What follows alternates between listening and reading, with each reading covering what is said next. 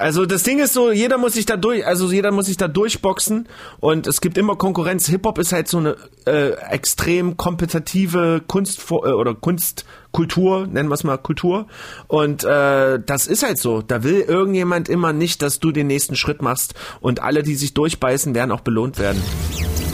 Hey, schön, dass du da bist. Mein Name ist Lumara. Ich bin selbst Rapperin und ich möchte mit meinen Kolleginnen und Kollegen über ihre Texte sprechen.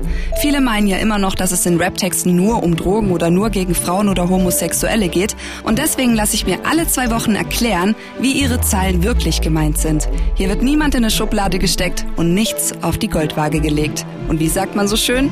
Wenn Vorurteile sterben, dann sterben sie ewig.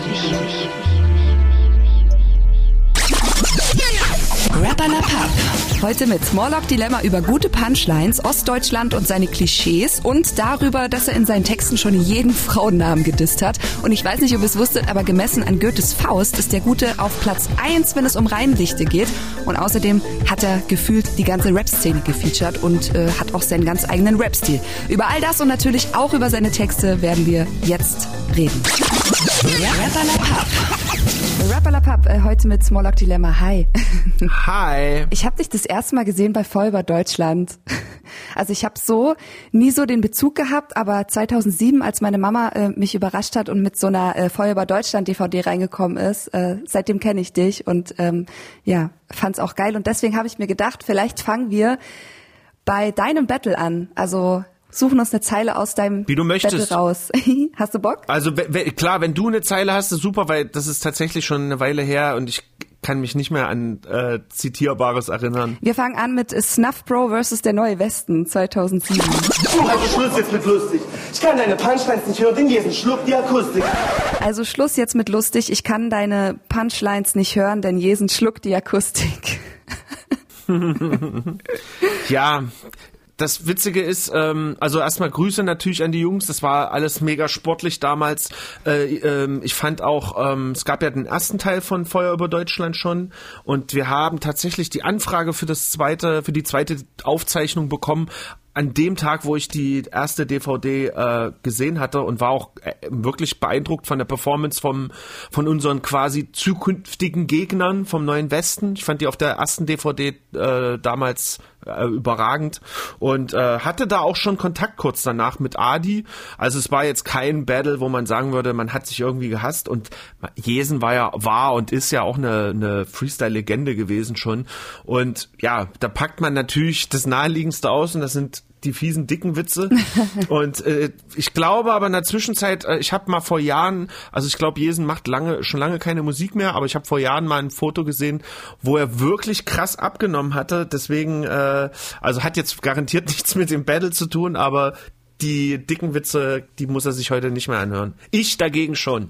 Aber würdest du das heute nochmal genauso machen, so ein Battle? Du meinst jetzt, wie ich das formuliert habe, nochmal so, wenn das jetzt der Gegner wäre oder generell? Es war ja schon krass damals. Aber heute macht man sich ja, wenn man so ein bisschen erwachsener ist, ne, macht man sich so ein bisschen seine Gedanken, okay, das ist ja schon ziemlich fies, was da so teilweise gesagt wurde. Ja, nö, das, also ich sag mal so, wenn jetzt, wie gesagt, wenn ich jetzt bei einem Battle teilnehmen würde und der Gegner würde äh, oberflächlich diese diese äh, Vorlagen liefern, würden die auf jeden Fall wahrscheinlich in der drastischen Art auch jetzt noch in meiner Schreibe stattfinden. Also ich finde es albern, aber ich finde es nach wie vor natürlich auch lustig. Also äh, dicken Witze sind halt, äh, es, es ist ja so, man sucht sich ja dann so das Offensichtlichste des Gegners aus und versucht das irgendwie, ja, humorhaft äh, irgendwie zu zu verarschen. Also nennen wir es beim Namen. Also es ist ja versucht, den Gegner zu diskreditieren.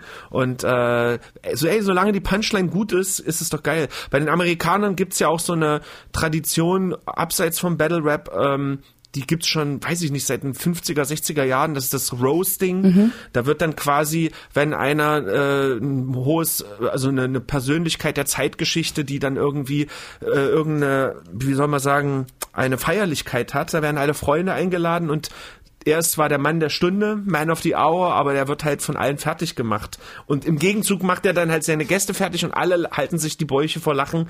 Und ähm, ich finde das eigentlich ganz also weißt du, ich, ich, ich nehme die Witze ja auch auf meine Kappe. Also wer austeilt, muss auch einstecken können. Und äh, ich finde das jetzt nicht so, dass man jetzt sagt, oh, das, das ist aber jetzt gemein, was man sagt. In diesem kleinen Spiel, auf diesem kleinen Spielplatz ist das dann halt mal erlaubt und solange man sich im Umgang mit, im normalen Umgang mit Menschen ordentlich verhält, finde ich, äh, darf das auch mal sein, dass man mal Witze auf andere Kosten macht. Ja, du hast ja auch gesagt, äh, es, es war sportlich damals. Das habe ich zum Beispiel nicht gewusst, Logo. weil es sah während dieses Battles schon sehr ernst aus. Ne? Also das muss man schon sagen. Äh, die haben das sehr gut, die, haben, die Jungs hatten das sehr gut gemacht. Die wussten zum Beispiel auch, also unsere Gegner wussten damals auch, auf welcher Seite man zu stehen hat, wo die Kamera hinguckt. Deswegen, wenn man sich das Battle jetzt nochmal anschaut, sieht man ganz oft die Reaktion vom, von, von unserem Gegner, aber von uns eher weniger. Und wir sind wirklich, ey, wir haben halt auch die, über die Witze vom, von, von unseren Kontrahenten gelacht, was natürlich Todesfehler ist. Heutzutage würde das den Battle-Rappern im Traum nicht einfallen. Das, das heißt dann Defense, man muss halt so ein Poker Face auflegen. Und ähm, das hatten die auf jeden Fall wesentlich besser drauf als wir. Aber das war's dann schon. Äh, was ich äh, auch oft gehört habe, also vielen Battle-Rappern sagt man ja nach, äh, die können zwar richtig geil battlen, aber sie bringen keine Songs raus oder klingen dann halt auf einem Song schlecht. Ähm, du nicht. Deswegen spielen wir jetzt vier Jahre vor und hören einen Song von dir. Alles klar. Und der heißt Isolation zusammen mit Audio 88 und Yassin. Vom Album Zwei Mhm. Herrengedeck bitte. 2009. Yo, ich liebe die Einsamkeit, ich liebe diese großen Momente. Ich blick auf mein Promo-Foto und spreche den Toast auf Dilemma. Im Fernseher Hungersnot in tropischen Ländern, überall tot auf den Sendern. Ich sitz auf der Couch und werfe Brot aus dem Fenster. Ich las die tote Menschen. Isolation ist das Los der großen Denker. Antworteten die Wohnzimmerwände. Ich liebe die Einsamkeit. Ich liebe diese großen Momente. Ich blicke auf mein Promo-Foto und spreche einen Toast auf Dilemma. Im Fernseher Hungersnot in tropischen Ländern, überall tot auf den Sendern. Ich sitz auf der Couch und werfe Brot aus dem Fenster. Ich las die Prosa-Bände toter Menschen. Isolation ist das Los der großen Denker, antworteten die Wohnzimmerwände. Yo. das, yo, das war sehr, sehr wichtig. Das ist der, der Punkt, der Punkt der Rapper, der das nochmal unterstreicht.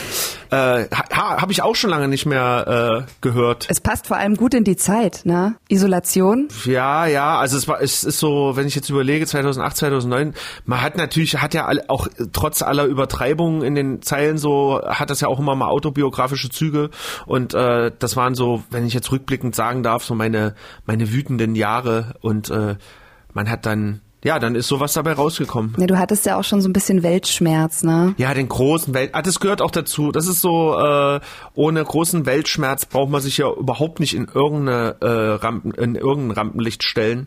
Wenn man die Kühle, die Kälte des Rampenlichts nicht spüren kann, dann äh, ist man da fehl am Platz. Nerven dich Bad News? Nein, also ich weiß nicht, inwiefern das jetzt irgendwie auf, auf ob das was mit dem äh, mit, mit Rap oder so zu tun hat, so, aber ich bin relativ äh, schwer begeisterbar. Also auch schon Ewigkeiten. Ich, das fiel mir letztens ein, dass mal irgendwann eine Lehrerin zu mir meinte, gibt's nicht irgendwas, was dich motiviert? Also es wäre eher so eine, ist mir egal Stimmung. Das ist das, was ich eigentlich durch, äh, äh, ja, was sich so ein bisschen durch, durch mein Leben zieht. Also natürlich mit mit Höhen, mit mit mit Ausschlägen nach oben und unten.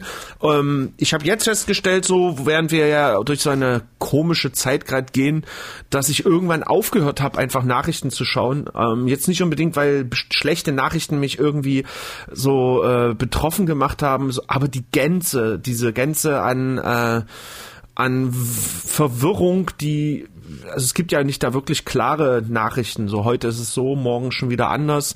Ähm, das hat mich, das hat mir aufs Gemüt geschlagen. Sagen wir es mal so. Es war einfach so ein Dämmerzustand, wie so eine, wie so eine flauschige Decke aus, ja, wie, als wäre man betäubt. Weißt du? Und da habe ich dann aufgehört, Nachrichten zu schauen. Und seitdem geht's mir gut. Und wahrscheinlich äh, habe ich mich aber auch angesteckt mit Covid. Nein, Spaß.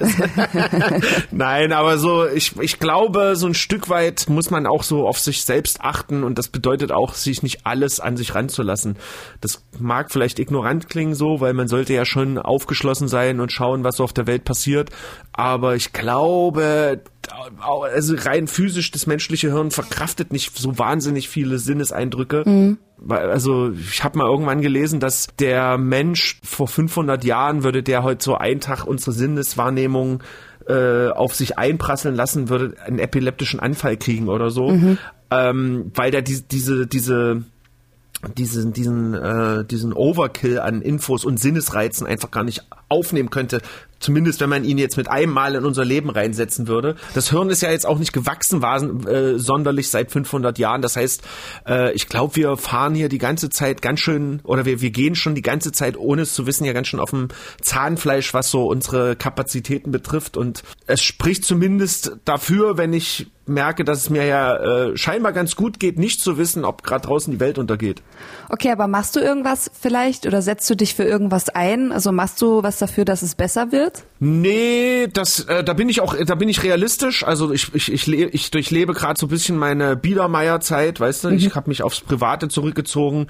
Ich kann mich aber auch rausreden, weil ich ja eben diese besprochene 2009er äh, rebellische Phase hatte, wo ich ja kurz mal äh, der Illusion auferlegen bin, äh, etwas verändern zu können zum Besten und, und sei es, dass ich die Welt einreißen möchte, um danach vielleicht eine bessere aufzubauen. ist natürlich Quatsch, habe ich ganz schnell festgestellt, aber ich äh, freue mich für jeden, der jetzt durch diese Phase geht. Und ich freue mich für jeden auch, äh, dass er auch die Erfahrung dieser Enttäuschung durchmacht.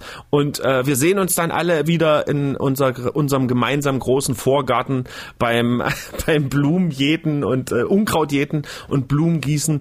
Äh, genau, also äh, ich glaube, dass wir jetzt alle ja, nee, ich also ich sag mal so, ich begrüße, wir sind ja auch beim MDR, ich begrüße natürlich den die die Vorstellung, äh, die Welt zu verbessern und ähm, auch wenn es jetzt natürlich schlimm klingt, natürlich versuche ich auch, zumindest die Welt nicht schlechter zu machen. aber äh, die Hoffnung ist leider gegangen, dass ich sie jetzt zu einem besseren Ort mache. Vielleicht durch meine Musik. Das hast du aber schön gesagt. das steht ja auch auf meinem Promo-Zettel, genauso wie ich es gerade vorgelesen habe. okay, lieber Morlock Dilemma, ähm, es gibt aber noch eine Zeile von dir, ähm, die so ein bisschen auf die aktuelle Lage anspielt. Ich weiß nicht, ob du es wusstest, aber ich glaube, du bist ein Hellseher. Wir checken die mal. Äh, Fieber. Okay. Featuring äh, Cholerica äh, von deinem Album Circus Maximus 2011. Richtig. Für mich war dieser Virus der wahre Messias, Brothers Keeper, der Erlöser vom humanen Zyklus. Sie infizierten sich durch Hände schütteln und enges Umarmen. Ich überlebte nicht durch Impfstoffe, sondern weil ich Menschen nicht mag. Yo. Denn für mich war dieser Virus der wahre Messias, der Brothers Keeper, der Erlöser von humanem Zyklus. Sie infizierten sich durch Hände schütteln und enges Umarmen. Ich überlebte nicht durch Impfstoffe, sondern weil ich Menschen nicht mag. Ja, das hat sich alles wieder gedreht. Ich meine, Fairness halber muss man sagen, äh, so eine Pandemien oder da, es gab ja, also das ist ja ein wiederkehrender äh, Rhythmus. Also damals gab es, äh, wo ich das geschrieben habe, gab es auch irgendeine Pandemie oder kurz vor einer Pandemie waren wir.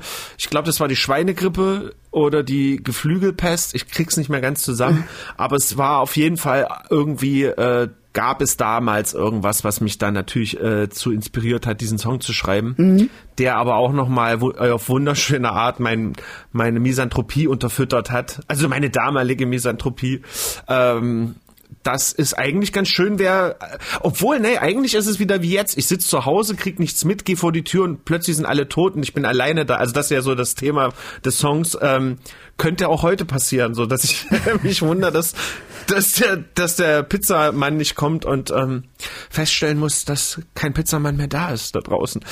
Äh, ja, das ist lustig, weil ähm, das ist jetzt genau zehn Jahre her. Ich habe tatsächlich jetzt vor ein paar, vor zwei Wochen die äh, zehn Jahres-Edition von besagtem Album nochmal aufgelegt und äh, rausgebracht.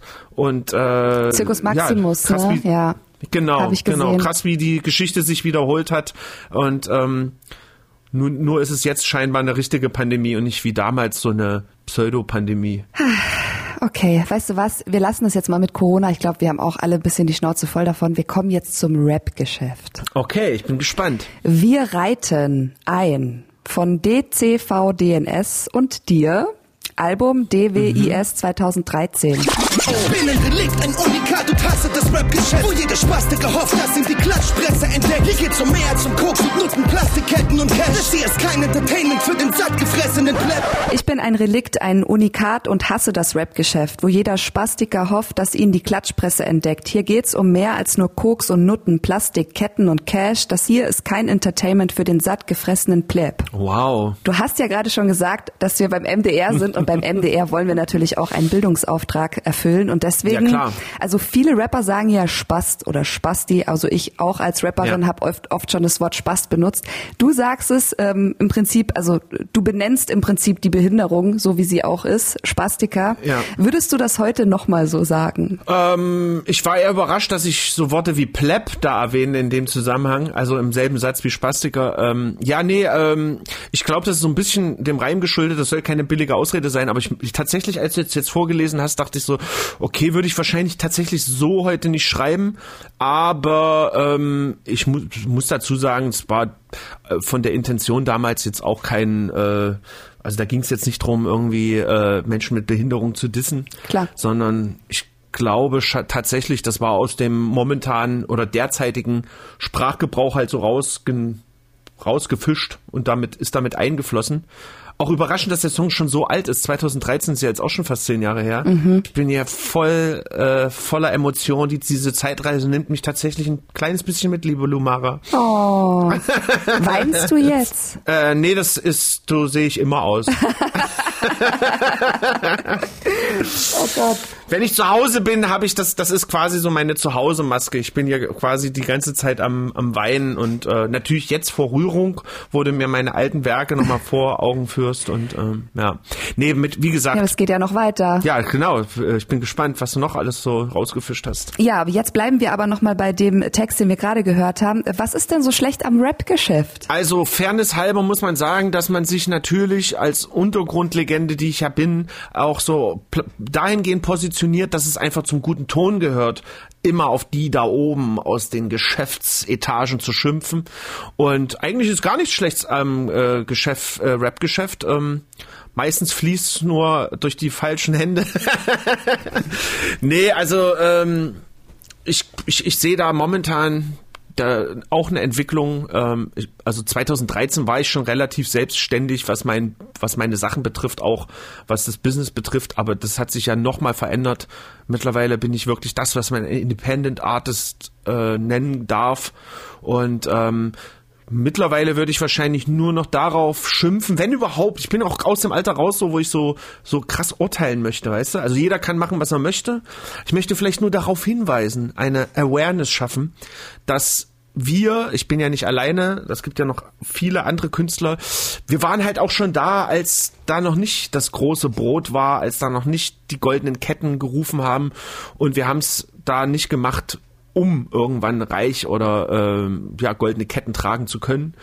Und äh, jetzt gibt's quasi so eine Generation, die sich schon so ein Stück weit ins gemachte Nest macht, die diese typische Playlisten-Generation, äh, gut, will jetzt übertrieben, Playlisten-Generation, aber ich glaube, du weißt, was ich meine. Und Natürlich, Modus Mio meinst du zum Beispiel. Genau, genau. Und die nehmen und, und, und ich kann mir kann mir gut vorstellen, es ist dahingehend ja auch kein Vorwurf. Man, man nimmt das, was man als gegeben sieht, man, man, äh, man kennt das nicht anders, aber vielleicht braucht es da noch hier und da mal so, ein, so einen alten Fuchs wie mich, der dann darauf hinweist, dass es auch die Hungerjahre gab und dass wir wahrscheinlich auch noch da sein werden, wenn die sich alle in ihren Lamborghinis im Son äh, Richtung Sonnenuntergang wieder verabschiedet haben. Das ist so vielleicht, wenn überhaupt, die einzige Kulturkritik, die ich noch heutzutage äußere.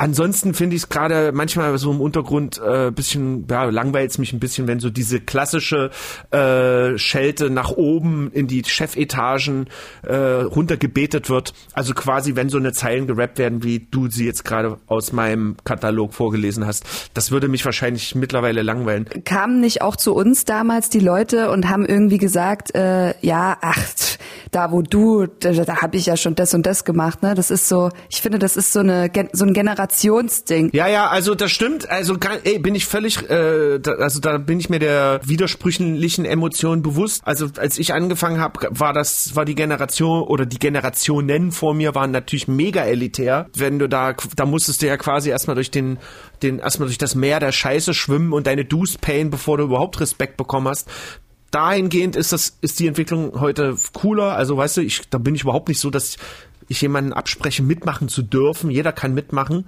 aber es ist dann nochmal ein Unterschied, ob du äh, jetzt meinen unsterblichen Respekt bekommst, wenn es halt noch nicht dope ist in meinen Ohren, so, weißt du? Und wenn du äh, die angesprochene Kritik ähm, an diese Durchhalte oder an diesen langen Atem, nenne ich es jetzt mal, ähm, das ist jetzt nichts, wo, weswegen, worauf ich mein, mein Respekt, meine Respektbekundung, worauf die fußt. Aber es ist ein Teil, wenn ich mitbekomme, keine Ahnung, jemand ist 20 und, und checkt das schon, dass es halt alles nicht selbstverständlich ist, was sich ihm da quasi gerade bietet, dann äh, macht das ihn für mich natürlich sympathischer sage ich es mal so. Denkst du, ein Rapper oder eine Rapperin braucht Skandale? Also es ist immer davon abhängig, was, welche Ziele äh, der Künstler, die Künstlerin äh, verfolgen. Ich glaube, es ist schon hilfreich für eine bestimmte Art von Aufmerksamkeit, um die zu bekommen ist ja jetzt auch eine absolute Binsenweisheit. Also das galt ja auch schon vor, keine Ahnung, 15 Jahren, dass Beef das Geschäft belebt. Wahrscheinlich galt das schon vor 30 Jahren. Also das ist jetzt nichts Neues. Ähm, aber man braucht es jetzt nicht, um irgendwie seine, seine Sachen zu machen, halt, seine, sich auszudrücken zum Beispiel. Also ich bin ja das beste Beispiel. Ohne Skandale ausgekommen. Und trotzdem bin ich hier. Heute hier. Man muss ja auch dazu sagen, um, um nochmal auf, auf dieses, ähm, ja, auf dieses früher-heute-Ding zurückzukommen. Früher war es ja schon so, dass man die ganzen Plattformen beziehungsweise dass man ja, dass man die ganzen Plattformen nicht hatte, ne? Sowas wie Spotify oder keine Ahnung, kannst du hier ein Video veröffentlichen und da ein Video veröffentlichen. Früher gab es halt nur Fernsehen, ne? Und da war es halt auch schwerer bekannt zu werden, klar, als jetzt also für euch, für eure Generation, für deine Generation war es definitiv schwerer, irgendwie ähm, ja, an den Start das, zu kommen. Also ah, ich glaube, jede Zeit hat seine Vorteile und seine Nachteile gleichermaßen. Klar, brauchst du heute nur ein Headset, Mikro und einen Internetzugang, jetzt mal übertrieben gesprochen, und könntest der nächste der nächste Sure-Shot werden ähm, vielleicht noch irgendwie einen Spotify-Zugang und schon schon ist kannst du den äh, kannst du die Doppelhaushälfte äh, reservieren. Aber so einfach ist es ja dann auch nicht, weil auch da gibt's die bösen bösen Gatekeeper. Ich meine, du hast vorhin angesprochen diese Playlist, deren Namen ich nicht ausspreche. Nein, Spaß. Also Modus Mios, äh, äh Mio, Modus Mio genau so heißt sie doch, genau.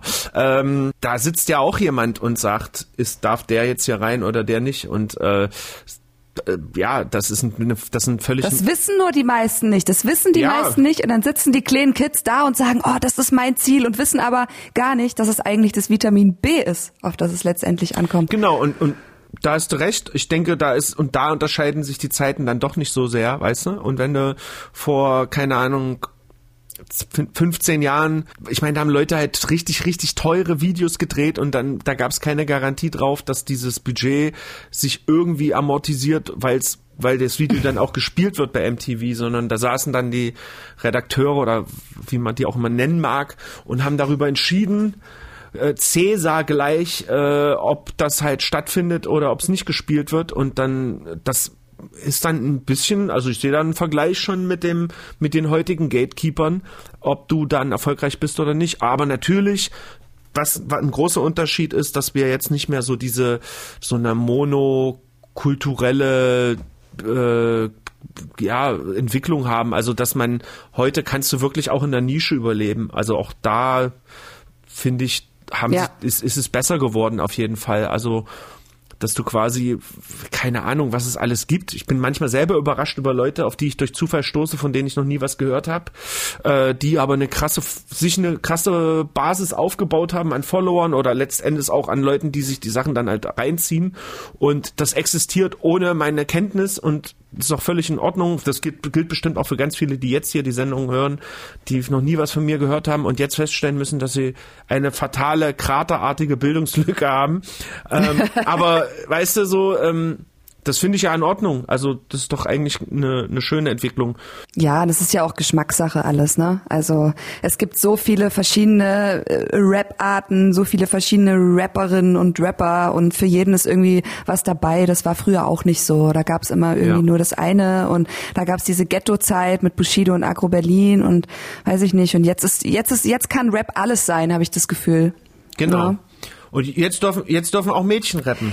Die durften, du, Nein, die durften du, schon immer rappen. Gell. Ich war nur Spaß. Nein, nein, aber ich, ich, ich, das war wirklich jetzt ein, ein Gag, aber äh, manchmal wird ja so getan, als würde das, es gab ja immer auch da schon, äh, zum Beispiel eine meiner, meiner, meiner absoluten Lieblingsrapperinnen war Cora E. so und die hat ja ist ja aus der Generation vor mir und äh, hat auch schon keine Ahnung in den Mitte der 90er richtig krass Leute beeinflusst. Und ich glaube, das wird manchmal ein bisschen vergessen, so, das äh, war jetzt ein kleiner, verzeih mir den, den, den Spruch. ich, ich, ich muss, du bist ich, ja auch schon, einer, schon lange dabei, also du, ich, ich weiß ja, mit wem ich da rede. Ähm, ja, also ich habe es schon schwer gehabt damals. Ich muss jetzt auch mal ein bisschen weinen kurz. Ja, erzähl also doch mal. Es war schon echt eine scheiß Zeit. Ja, pff, weiß ich nicht. Als ich angefangen habe zu rappen, war, hieß es halt, damit wirst du niemals, never, ever was erreichen. Egal was du tust. Du bist eine Frau. Das wie, was, was bildest du dir ein? Also das war das Feedback, was ich bekommen habe. Und was waren das für Leute so aus deinem Umfeld direkt oder so wurde gesagt hast, du bist durch die Gegend gefahren und hast dann Leute getroffen und? Nee, das waren, das waren Freunde von mir, das war Teil, das war auch mein Ex-Freund, der, der das total belächelt hat. Dann habe ich eine Rap-Crew damals in Bayern gefunden, so endlich mal jemanden, der, der das selber macht wie ich und die haben dann auch gesagt, nee, also äh, eine Rapperin wollen wir hier nicht in unserer Crew und das ist ja, das wäre ja eine Schande, da würden wir jetzt gar nicht mehr ernst genommen werden. Also okay, aber das, das war schon, das waren schon straight up Toys, um mal hier so ein 90er Jahre Wort äh, rauszuholen. Nee, weil, weil, weil das Ding ist, du bist ja hast dich ja trotzdem durchgesetzt in dem Sinne, dass du einfach gemacht hast und das ist auch so das Ding, wo ich sage, kann man vielleicht nicht miteinander vergleichen und äh, wenn du dann natürlich auf so Leute triffst, die dich dahingehend so krass demotivieren wollen, weil sie eigentlich einfach nur nicht die Eier in der Hose haben. Jetzt mal äh, Hand aufs Herz. Ich meine, wenn du Bock hast, können die sich auch vor dich stellen und sagen, ey, die gehört zu unserer Crew. Das ist zum Beispiel die Erfahrung, die, die ich gemacht habe. Also wenn wir äh, äh, eigentlich Zeit meiner meines Lebens ist jetzt übertrieben, aber solange wie ich halt irgendwie Rap mache, hätte es irgendwie ein ein Mädel im Umfeld gegeben, wir hätten die halt todes gepusht, so, weil es halt, weil du halt quasi jemand was anderes halt hattest, als eben, weil es so so selten war. Weißt du, was ich meine? Und äh, ja, schön, dass wir uns nicht kennengelernt haben, weil als ich nämlich diese DVD mir reingezogen mhm. habe, die Feuer über Deutschland, ja. das war ja 2007, genau da habe ich nämlich angefangen zu rappen und das war genau die Zeit. Schon mal hätte ich gewusst, hätte ich das gewusst, aber gut, jetzt ist zu spät. Jetzt ist auch, jetzt ist auch egal. Aber wieso jetzt zu spät? Du, aber du rappst doch, du hast dich doch durchgesetzt. Na, jetzt habe ich ja, jetzt, jetzt habe ich es ja überstanden. Genau. Ja, aber nee, ich meine nur, dass du hast letzten Endes, du hast letzten Endes bist du den Hip Hop Weg gegangen. Ja. Weil ich glaube, die falsche Reaktion auf die, auf solche Anfeindungen nenne ich sie jetzt mal, wäre gewesen zu sagen, na gut, die haben recht, dann scheiß ich drauf, weil eigentlich ich meine, es kann man vielleicht nicht vergleichen, aber jeder hat so eine Phase, wo, wo er runtergemacht wird so. Und bei auch bei mir kam jetzt nicht kam jetzt nicht nur Jubelstürme, als ich die ersten Gehversuche gemacht habe. Meine Erfahrung ist bloß immer gewesen, die, die eigentlich am lautesten einen am Anfang haten, sind die, die eigentlich Schiss haben, weil sie das Potenzial vielleicht schon erkennen. Und wenn du dich davon abhängst, also wenn du da aufgibst, dann hast du eigentlich dieses Hip-Hop-Ding auch nicht verstanden. Also es klingt hart. Eigentlich war es auch gut, ja. Ich weiß, was du meinst. Es also das Ding gut, ist so, jeder ähm, muss sich da durch, also jeder muss sich da durchboxen und es gibt Ja. immer Konkurrenz. Hip Hop ist halt so eine äh, extrem kompetitive Kunst äh, oder Kunstkultur, nennen wir es mal Kultur. Und äh, das ist halt so. Da will irgendjemand immer nicht, dass du den nächsten Schritt machst. Und alle, die sich durchbeißen, werden auch belohnt werden. Ja, und äh, der Hass oder die Wut, die man dann hat auf die Leute, die kann man ja auch gleich nutzen, Genau. um wieder geile Texte zu schreiben. Deswegen schreien wir auch immer so rum und äh, singen da Ganz jetzt nicht genau. wirklich, sondern sind aggressiv in, äh, in der äh, Vortragsweise. Lieber Morlock Dilemma, mein kleines Quasselstrüppchen. Aber dafür sind wir ja heute da. Wir machen ja einen Podcast, nicht? Das darfst aber auch nur du sagen zu mir. Ja? Ja, natürlich. Aber das, das bist du ja auch ein bisschen. Aber genauso was wollen wir ja auch hier für unseren Podcast. Wir wollen ja, dass die Leute reden und nicht da sitzen und irgendwie, weiß ich nicht. Wir wollen jetzt über deine Kindheit reden, oder? Okay. Ja, das, genau das wollen wir. Keine Liebe vom Album Herzbube 2019. Ich wuchs auf mit Vogelschreck unterm Anorak. Hinten im achten Wohnkomplex der Trabantenstadt, wo man im Hof die Dose äxt und das Ganja pufft, stinkt deine Weste schon mit 16 nach Ammoniak. Man lag im Clinch mit Faschos, Ravern und Hooligans. Doch jede Schlacht war Stadtgespräch unter Jugendgangs. Ich wuchs auf mit Vogelschreck unterm Anorak, hinten im achten Wohnkomplex der Trabantenstadt, wo man im Hof die Dose äxt und das Ganja pufft, stinkt deine Weste schon mit 16 nach Ammoniak. Man lag im Clinch mit Faschos, Ravern und Hooligans, doch jede Schlacht war Stadtgespräch unter Jugendgangs. Ja. Na, wie war sie denn so, deine Kindheit? Da hab ich doch, deine Jugend? hast du doch gerade vorgelesen. Genau so war sie. Ja, äh, ja, also Das so klingt so negativ, aber auch. Fairness halber muss man sagen, mit äh, zwölf oder so habe ich, obwohl mit zwölf habe ich, glaube ich, doch schon gekifft, aber vielleicht jetzt nicht so intensiv wie später dann. Äh, ja, der Song ist natürlich eine, eine Verdichtung von vielen Erlebnissen und ähm, ich habe tatsächlich nicht so wahnsinnig viele Tracks gemacht, so über die, äh, ja, über meine Kindheit, Jugend, äh, ich sag jetzt mal die Plattenbauzeit. Und irgendwie fand ich es dann halt mal auch an der Zeit darüber zu sprechen. Und ähm, habe dann irgendwie im Vorfeld auch eine mega interessante Doku geguckt, so eine Langzeit-Doku über Leipzig, ähm, die heißt Liebe, Glaube, Hoffnung und da ging es jetzt nicht speziell um Grünau, aber es ging halt so um diese Leipziger Jugend zur Wendezeit. Und das hat mich mehr oder weniger auch dazu gebracht, mal dieses ganze Thema nochmal aufzugreifen, nochmal in mich zu gehen, ähm, einfach so ein paar Bilder rauszuholen. Und äh, das ist dann halt auf dem Song gelandet. Und negativ Nee, also sorry, ich habe deine, ich habe viel geredet, aber deine Frage nicht beantwortet. Also negativ ist es natürlich klar durch den durch den Rap-Kontext ein bisschen zugespitzt, aber es war schon eine Zeit, die ähm, ja, also ich, wenn ich jetzt so an die Zeit zurückdenke, ist schon sehr von so einer latenten Gewalt geprägt. Also jetzt nicht, dass man sich ständig geprügelt hat, aber so gerade wenn man jung ist und noch, noch schwach, sag ich mal, wenn man alleine da und im Viertel unterwegs war, war es schon so eine latente gucken, wo man langläuft, dass man nicht irgendwelchen äh, ja, Gangs halt, also Ju Jugendklicken hat man damals gesagt, dass man denen in die Hände rennt oder äh, ja, es war jetzt keine, keine leichte Zeit, sag ich mal, aber ist ja auch was aus mir geworden. Weißt du, was ich schlimm finde an dieser Zeile? Ähm, ich komme ja aus Bayern ursprünglich. Vielleicht Ja. wusstest du es nicht, aber ich bin in, in Landshut aufgewachsen, im beschaulichen äh, Sehr schön, Niederbayern. sehr schön Landshut. Da habe ich auch mal ein Video gedreht. Ach, tatsächlich? Mhm, Im Theater. Ach schön, na toll. Und als ich noch sehr jung war, da habe ich ähm, durch die Medien natürlich nicht so ein tolles Bild vermittelt bekommen vom Osten.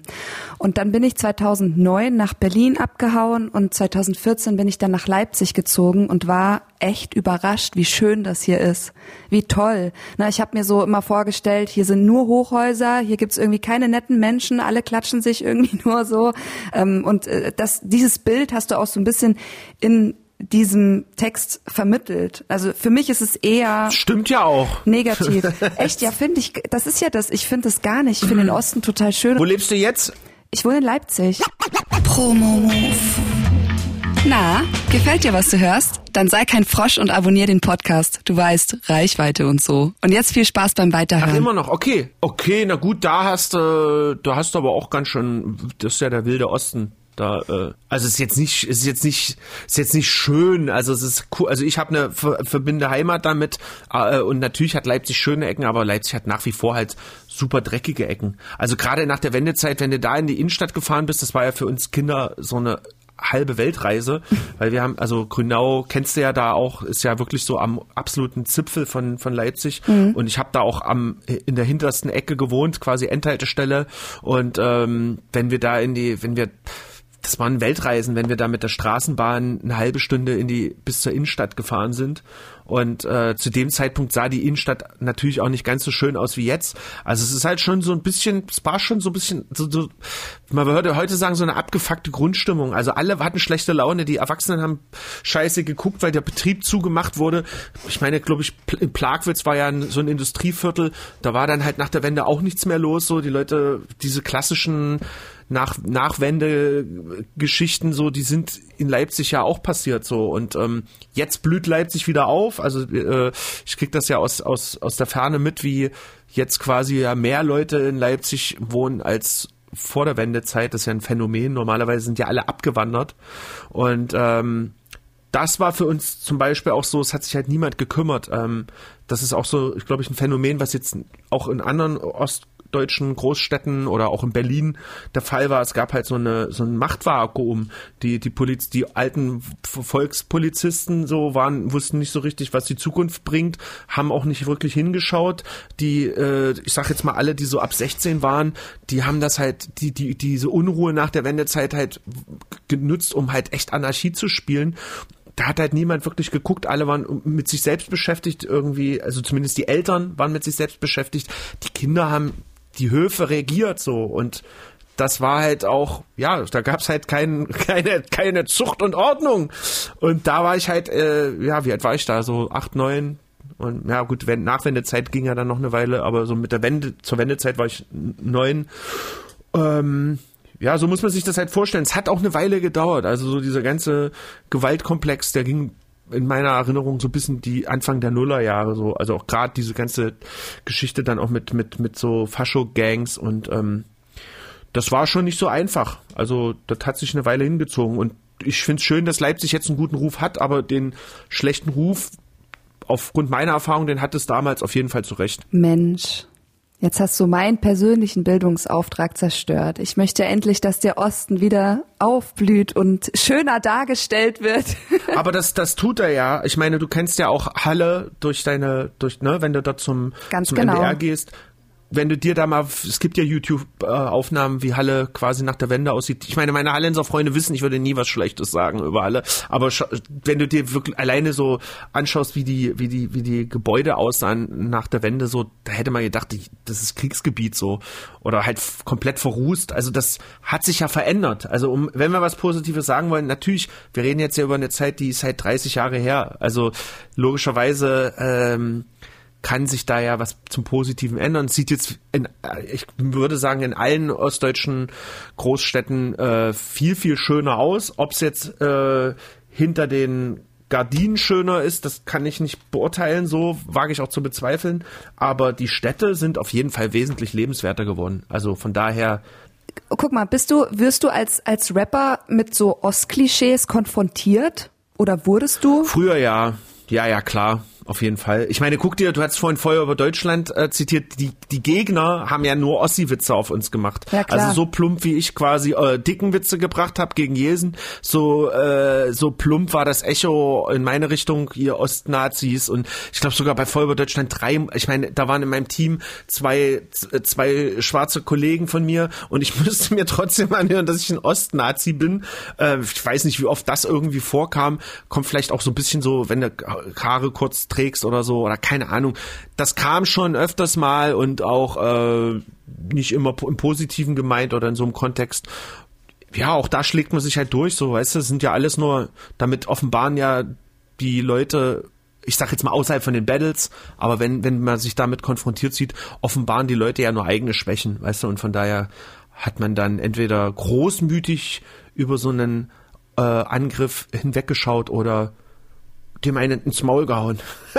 Nein, Spaß. Hast du, hast du schon mal jemanden einen aufs Maul gehauen? Nein, natürlich nicht. Ich mache ja deswegen Battle Rap, damit ich quasi nur meine verbalisierte Gewalt darstelle und mich darüber hinaus komplett von jeglicher körperlicher Auseinandersetzung distanziere. Das ist klar. Genau so wollte ich das hören. Genau so können wir das auch Genau. als Zitat Das soll auch der Satz. Ja, Ja. genau, super. Das Das, war wäre gut. gut. Ich, äh, ich versuche ja seit Jahren hier irgendwie so eine subventionierte Anstellung beim Goethe-Institut zu bekommen. Vielleicht kriege ich das ja noch hin, wenn die mitbekommen, dass das mit der ganzen Gewalt äh, alles nur Quatsch war.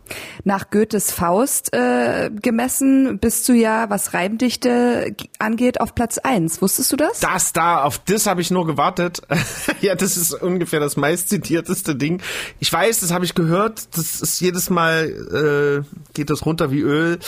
Es ist wahrscheinlich aber nur nicht richtig. Also ich glaube, die haben von Goethe nicht wirklich Jetzt alles mach gelesen. dich und doch nicht selber so runter. Du hast tolle Reime. das ist halt auch der Ossi in mir. Da, auch das ist der Ossi in mir. Nee, es ging ja um Worte. Es ging, die haben die Worte gezählt. Es ging nicht mal um Reime oder um Silben oder keine Ahnung, sondern es ging um, um ich glaube, die haben Worte gezählt und das ist so aussagekräftig. Ja, das sagt gar nichts. Also, weißt du, wenn ich den, wenn ich, ja, egal. Okay, egal, wir hören auf. Wir kommen jetzt zur lispelnden Sandra, weil den habe ich nämlich nicht verstanden.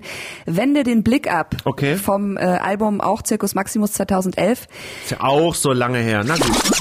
Süßes Pärchen, du und deine lispelnde Sandra. Sie ist ein Provinzpuff, denn du bist ein Strich in der Landschaft. Ich rate dir, verwahre sie vor dem Blick der Verwandtschaft. Denn die Alte ist unbefleckt wie das Gesicht eines Pandas. Yo. Welch ein süßes Pärchen, du und deine lispelnde Sandra. Sie ist ein Provinzpuff, denn du bist ein Strich in der Landschaft. Ich rate dir, verwahre sie vor dem Blick der Verwandtschaft, denn die Alte ist unbefleckt wie das Gesicht eines Pandas. Wow, das waren noch richtig schöne Wie-Vergleiche, um die Ecke Vergleiche. Ja, genau. Weißt du, wir haben uns die ganze Zeit gefragt, was meint er mit verwahre sie vor dem Blick der Verwandtschaft. Ähm, ich glaube, das bedeutet so viel wie, die werden ja, wenn die Verwandtschaft rauskriegt, was das für eine Ein Luder. Dirne ist, ja, dann, äh, dann sind sie enttäuscht. Also zeigt sie besser nicht der Verwandtschaft. Man sieht ein Spiel mit klassisch klassischen Rollenverteilungen und äh, Furchtbar, ne? Würdest du heute nicht mehr so sagen. ja, furchtbar, furchtbar. Also das bringt mich ja in einen Gedanken, na um Gottes Willen, um Gottes Willen. Also wenn wenn äh, wenn äh, wenn man eins schafft und wirklich Battle Rap abschafft, dann sind wirklich ja auch ist dann auch endlich dann auch der Sexismus beendet. Von daher, das ist einfach, äh, da kann man muss man sich wirklich distanzieren von. Aber hast du jemanden bestimmten damit gedisst? Also hast du wirklich eine Frau gemeint, die du kanntest? Nö. Wie kommst du dann auf sowas? Nee, ach Quatsch, nee, das ist ja, ähm, na, na gut, mir fallen natürlich mannigfaltige Beispiele ein für äh, Frauen mit diesem, in diesem Lebensstil, aber das ist ja auch gar nicht der Diss. Der eigentliche Diss ist ja, die Ansprechhaltung geht ja in, in dem Fall und eigentlich in zu 99 Prozent immer an irgendeinen äh, äh, wie sagt man, imaginären Kerl als Gegner. Und in der Vorstellung ist der, lässt der sich von sowas halt triggern, so, weißt du? Ich würde mich wahrscheinlich davon nicht triggern lassen, wenn jemand äh, versuchen würde, mit meiner Frau zu, äh, zu, zu, wie sagt man, aus der Reserve zu locken. Aber der, in meiner Vorstellung von einem extrem übermaskulinen, hyperpatriarchischen Gegner ist das halt der Talk, der ihn zum Glühen bringt und da müssen leider äh, auch solche schweren Geschütze wie die Freundin aufgefahren werden. Also ich fühle mich dabei einfach nicht mehr wohl. Ich glaube, ich bin auch einfach erwachsen geworden. Ich hatte damals so diesen Hass und diese Wut und dieses, ach, weiß ich nicht. Ich, ich reflektiere das heute anders und ich denke mir dann, ach Mensch, Kleiner, Hast du dann, darf ich dir da die Frage stellen, hast du dann bei so einem Schreiben von so einem Battletext, hast du dann vor Augen diese Leute, die dich damals versucht haben, klein zu reden? Und Ja. dann dachtest du so, jetzt gebe ich es euch. Ist es so, ja? Ja, ich, ich habe auch nie eine pe bestimmte Person vor Augen, sondern ich schmeiß ganz viele Arschlöcher in einen Topf und aus dem schöpfe ich dann halt immer wieder. Ja, das ist gut. Kennst du, ne? Ja, da, da somit, das ist so ein bisschen wie früher, äh, äh, kennst du noch Garfield? Ja. Dies, das Comic? Ja. Und den haben sie tatsächlich, das Erfolgsgeheimnis bei Garfield war, dass die das so geschrieben haben, dass es der kleine Junge in Amerika genauso versteht, wie, ich sag jetzt mal, der Vater in Deutschland oder in China. Universal, ne? Und ähm, das Erwachsen. ja, erwachsen, also man kann trotzdem natürlich plumpe, plumpe Gags und Spitzen bringen. Aber das muss ja nichts heißen. Also äh, es muss ja nicht heißen, dass man Kindskopf ist und nicht gleichzeitig äh, noch erwachsen wird, so weißt du? Also ich finde, man sollte das Kind im, äh, in einem bewahren. Der eine mag das nicht, ich mag das und ähm, genau. Du sagst gerade Spitzen. Äh, das passt eigentlich gut zum nächsten, zur, nächsten, zur nächsten Zeile. Das, das war aber Irgendwas mit Spitzhacke. Ey, Alter, ohne Scheiß, das war einfach mehr als eine Spitze, wenn ich ehrlich bin. Aber wir, wir, wir, Okay. hören, uns, wir, hören, uns das, wir hören uns das mal an. Ähm, Ich das, bin gespannt. Das bedeutet Krieg. Äh, zusammen mit Alligator ähm, aus dem Album Musik ist keine Lösung 2015. Achtung, es wird hart, Freunde. Mach ich sie Säule, wird die Slut zum Feuchtgebiet Und gebe ihr die Keule, bis aus ihr eine Wassersäule schießt Fix sie so hart, ab jetzt ist Zapfenstreich für sie Weil sie an Plastikschläuchen liegt Das bedeutet Krieg Mach ich's Isolde, wird die Slut zum Feuchtgebiet und gebe ihr die Keule, bis aus ihr ne Wassersäule schießt. Fix sie so hart, ab jetzt ist Zapfenstreich für sie, weil sie an Plastikschläuchen liegt. Das bedeutet Krieg. Das ist ganz schön hart. Das ist wirklich hart. Okay. Äh, ja, das, das ist ein, eine klassische Battle-Rap-Line par excellence. Äh, man muss dazu sagen, ich, äh, der Alligator ist ein Fuchs. Fangen wir mal so an. Ja, na klar. Zum einen äh, wollten wir äh, also schon eine Weile davor Musik machen. Beim ersten Album hat es nicht geklappt, weil ich zeitlich da gebunden war. Und dann meinte er irgendwann, ey, jetzt müssen wir es machen. Und das war schon so, ey, ich, jetzt wird's langsam, wenn ich jetzt schon wieder absage, dann sind, dann ist nicht nur er traurig. So, okay, wir machen das. Und er wirft mir wirklich so ein Songkonzept hin, wo seine kompletten Parts schon standen. Es gab, glaube ich, auch so eine, eine, eine Abgabefrist, die echt recht nah war. Und dann war noch der Auftrag, es muss sich alles auf den Triple Rhyme, das bedeutet Krieg, Reim. So, hat sich natürlich den richtigen rausgesucht, aber trotzdem hatte er ja quasi die besten Reime schon mit seinem, ne, er hat ja schon vorgelegt, so, da waren halt, ich weiß nicht mehr, wie viele Zeilen es waren, aber sagen wir mal, er hatte schon zwölf Reime oder so Du oder schiebst 20 Reime auf die dieses Schuld Ding. auf Alligator. Verstehe ich das richtig? Nee, also das Ding ist, ich, ich, äh, ich bin überrascht, äh, was ich da trotzdem noch rausgeholt habe und dass da trotzdem noch solche feurigen Punchlines rausgekommen sind, dass da noch aus der Trulla, aus der Isolde, besagter Isolde, eine Wassersäule schießt. ich bin äh, amüsiert von mir selbst, das ist äh, selten, aber dafür mache ich das. Super. Hast du gut erklärt. Ja. Ich habe den Song nicht mehr vor Augen, aber der tatsächlich, es gibt hier so eine, äh, um die Ecke so eine richtige Rumpelkneipe, ähm, also so eine richtige Altberliner Kneipe, die einen, äh, so eine Jukebox haben. Das ist so das modernste in dem Laden.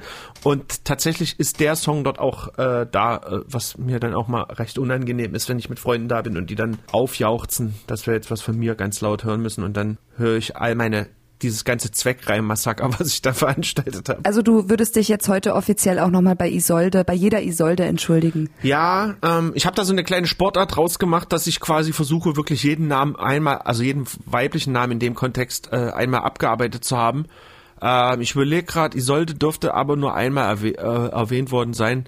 Von daher finde ich das jetzt, also es gibt so Namen wie Sabine oder so. Äh, Habe ich gewusst, dass du das sagst. Habe ich gewusst. Da muss ich dich jetzt auch unterbrechen. Das häufig, die kommen bei denen würde ich mich eher entschuldigen, weil die kommen recht häufig vor. Du weißt, dass ich Sabine heiße. Ey, der, sorry, ich habe gerade geguckt, ob du Sabine scheiße, sorry. Ich dachte, du heißt Lumara. Du hast ja Sabine nie erwähnt, oder? Jetzt, na bestimmt doch. Hast Jetzt du musst gemacht? du aber meine Entschuldigung auch Ich, ne, annehmen. ich, na, ich nehme deine sicherlich. Entschuldigung an. Auf jeden Fall. Ey, Ver Also, ich danke dir. Vergebung ist, ist Also ich bin mir nicht sicher. Ich habe jetzt vorhin einfach irgendeinen Namen gesagt, aber ich könnte mir vorstellen, dass Sabine, das ist einfach so äh, aus dem Bauch, aus dem Bauch heraus könnte ich mir vorstellen, dass der Name, dass ich den in Battle Raps schon öfters verwen verwendet habe. Ja, ich muss jetzt echt gerade so lachen, das musste ich wirklich nicht. Aber passt ja super. Wie heißt du eigentlich wirklich? Oder darfst du das öffentlich nicht? Willst du das nicht sagen? ich heiße Falco. Falco. Falco Och, Nepomuk. schön. Ja, ich bin die Sabine, Ja. die Sabine Gerling. Hi. Hi Sabine, Glückler. Biene, Bi haben sie dich zu Hause dann Sabine genannt oder Bienchen? Bienchen, ja. Ja, Ja. ne? Hast du das gemocht, als du 17 warst? Ja. Dann wolltest du nämlich nicht mehr Bienchen sagen, oder? War es ja nicht dann Biene? Nee, meine Mama durfte immer Biene sagen. Also ich, ich, Okay. ich war, Nee, ich meinte jetzt so bei Freunden auch. meine Freunde haben mich immer Lou genannt. Ja. Echt? Wieso? Ich habe schon mit 13 oder 14 meinen Rappernamen gehabt und ich wollte, ich, ich mochte Ah, den Namen Sabine okay. nie. Und deswegen habe ich mir einfach einen Okay. neuen Namen ausgedacht, bevor ich überhaupt äh, gerappt habe, weil ich einfach nicht Sabine mehr genannt werden wollte. Außer halt von meinen Eltern. das war gut. Ich überlege gerade, was man, was man so aus Sabine noch für eine, also ne, wenn man dann so Hip-Hop-mäßige Kreation, Wortkreation draus Hör baut. auf. MC Sabine, Sabine. Mir fällt Also noch was ein. Bis wir, bis die Sendung vorbei ist, habe ich noch einen schönen Namen für dich. Für die zweite Ich kann Karriere. dir sagen, was mein Papa, äh, was mein Opa immer mir vorgesungen hat. Ähm, um, der kommt ja ursprünglich aus Berlin und der hat immer gesagt, Aber denk dran, du bist hier beim MDR, ne? Nicht, dass du jetzt falsche Lied nee, nee, singst. nee, der hat immer gesagt, Sabine, Sabine steht unter der Gardine, nee, unter der Kabine, unten schauen die Füße raus, Sabine ist eine süße Maus. Oh. Das ist schon lieb, ne? Das ist lieb. Okay, Ja, ja, auf jeden wir Fall. machen weiter mit der Rap-Schule. Die gibt's nämlich immer in unserem Podcast und du musst uns die Wörter Reimdichte und Betonung erklären, weil du das so gut drauf hast. Reimdichte und Betonung. Äh, ja, Reimdichte würde ich jetzt mal so, also ich habe jetzt kein Lexikon da, wo ich da jetzt irgendwie sagen könnte, da steht's in Stein gemeißelt. Aber Reimdichte ist so, ich würde sagen, so eine die Bezeichnung, wie viele Reime du halt quasi in in eine bestimmte, in, sagen wir mal in einer Strophe reinpacken kannst, so, ne? Also es gibt ja die Möglichkeit auch ähm, viele einzelne Worte so über einen kompletten 16er oder über die komplette Strophe zu reimen. Da würde ich sagen, ja, das war eine ordentliche Reimdichte. Aber es gäbe natürlich auch noch so Sachen mit Binnenreim. Ich weiß nicht, ob das die Zuhörer langweilt. Viel wichtiger ist ja zum Beispiel Punchline-Dichte.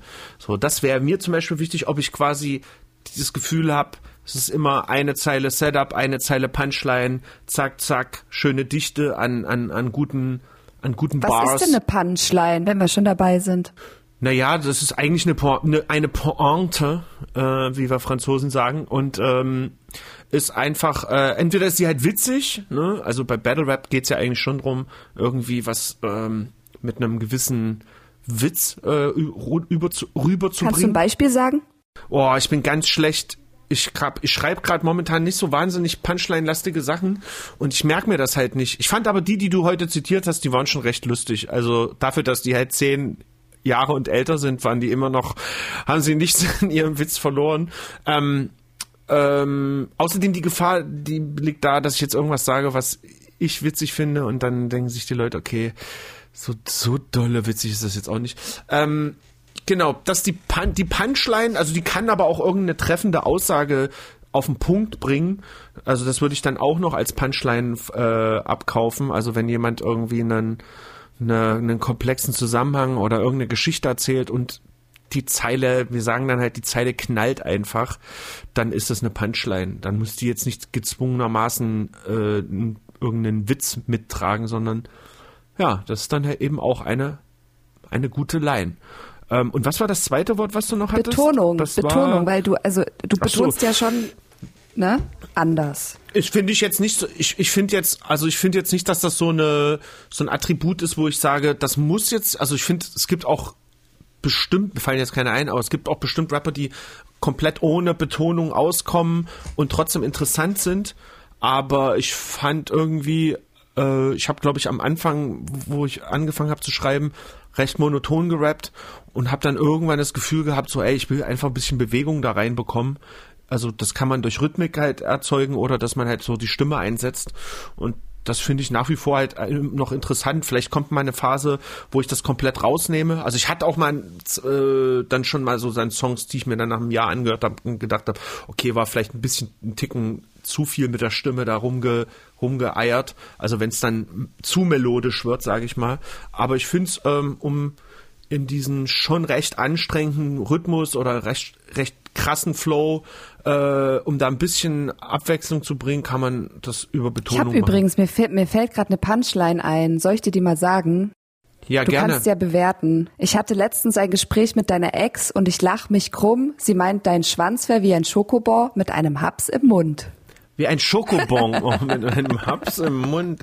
Ja, vielleicht ist sie aber auch einfach nur ein Das Großmaul. könnte allerdings Das kann das kann ein, das kann ein Eigentor werden. Das, äh, aber es ist natürlich, äh, es ist, es ist neckisch. Ja? Es ist neckisch. Ja. Ich finde auch, äh, wenn du das rappen würdest, so, dann, dann du hättest äh, da, da, das kann man mit Augenzwinkern rüberbringen, ohne dass es komisch kommt. Also kann jetzt keiner sich hinstellen und sich so sagen, Mensch, was ist mit der Lumara los? Was geht denn da ab? Weißt du, sondern das ist schon. Also es kommt witzig. im Rap also, also auch noch darauf an, wie man, wie man guckt und wie man was rüberbringt. Genau, einfach in die Kamera zwinkern. Du das nee, machst lieber nicht an. Das könnte vielleicht missverständlich sein. Aber es ist ein, äh, hey, finde ich gut. Okay, wir kommen jetzt ähm, zu einer neuen Textzeile von dir. Jenseits von Gut und Böse. Äh, vom Album Täter-Opfer-Ausgleich 2010 von JAW. Mission, der Chronometer zeigt 7 nach 6. Doch der Tresen kettet mich weiter an Tequila und Bips. Die Füße ziehen mich ins Bett, doch ein Schluck hilft, dass er sie wieder weg. Und so halte ich die Nase tief in den Jet. Der Morgen ist jung, der Chronometer zeigt sieben nach sechs, doch der Tresen kettet mich weiter an Tequila und Becks. Die Füße ziehen mich ins Bett, doch ein Schluck hilft, das Gefühl wieder weg und so halte ich die Nase tief in den Jack. Da muss man sich natürlich schon fragen, ob du mal irgendwie mit Alkoholsucht zu tun hattest, ne? Was heißt hattest? Nein, Spaß. Also es ist natürlich übertrieben. Ich würde, ich würde mittlerweile kein Becks mehr trinken, ähm, aber ansonsten, ja, ich bin, fand die Zeilen jetzt eher unspektakulär, aber es ist schon so, dass ich das immer wieder ich meine, kennst du ja selber, man spielt halt viele Konzerte.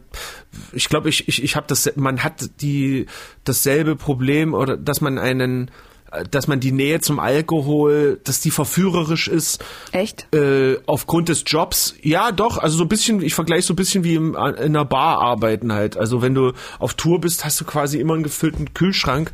Man, man, man peitscht sich den, den Ad- Adrenalinspiegel hoch bei Auftritten, so man trinkt was, man feiert mit den Leuten.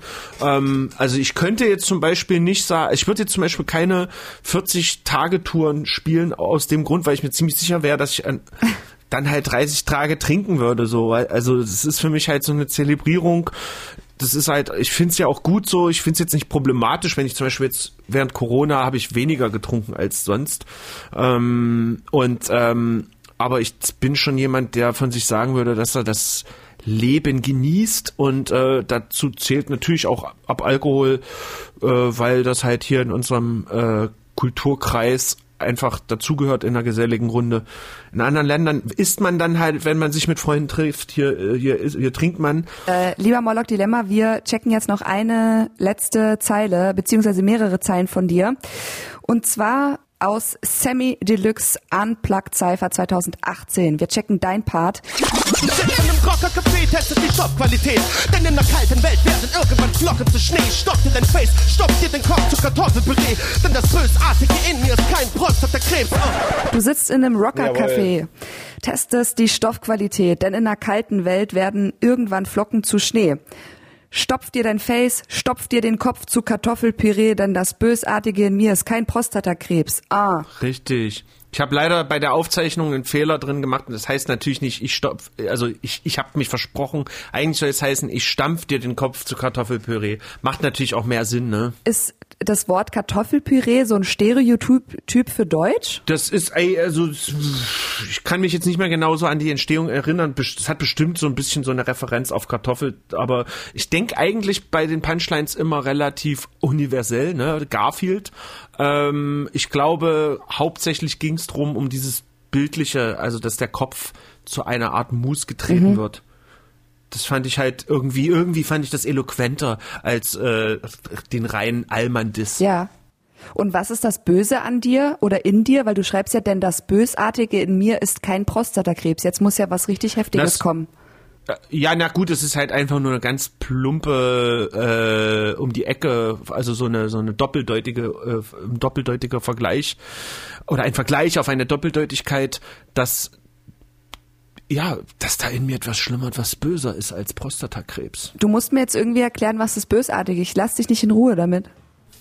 Du hast es Naja, geschrieben gut, fand- und das war Ja, ja, ich 2018, verstehe. das ist noch gar nicht so lange Ja, ja, her. ja. Also sag mir, was das Naja, Böse also- an dir ist. Ich dachte, das ergibt sich daraus aus den vorangehenden Zeilen, wenn ich Leuten den Kopf zu einem musartigen Brei trete, dass eigentlich nicht mehr noch groß weiter ausgeführt werden muss, was da so bösartiges in mir ist. Okay. Also würde ich jetzt mal sagen.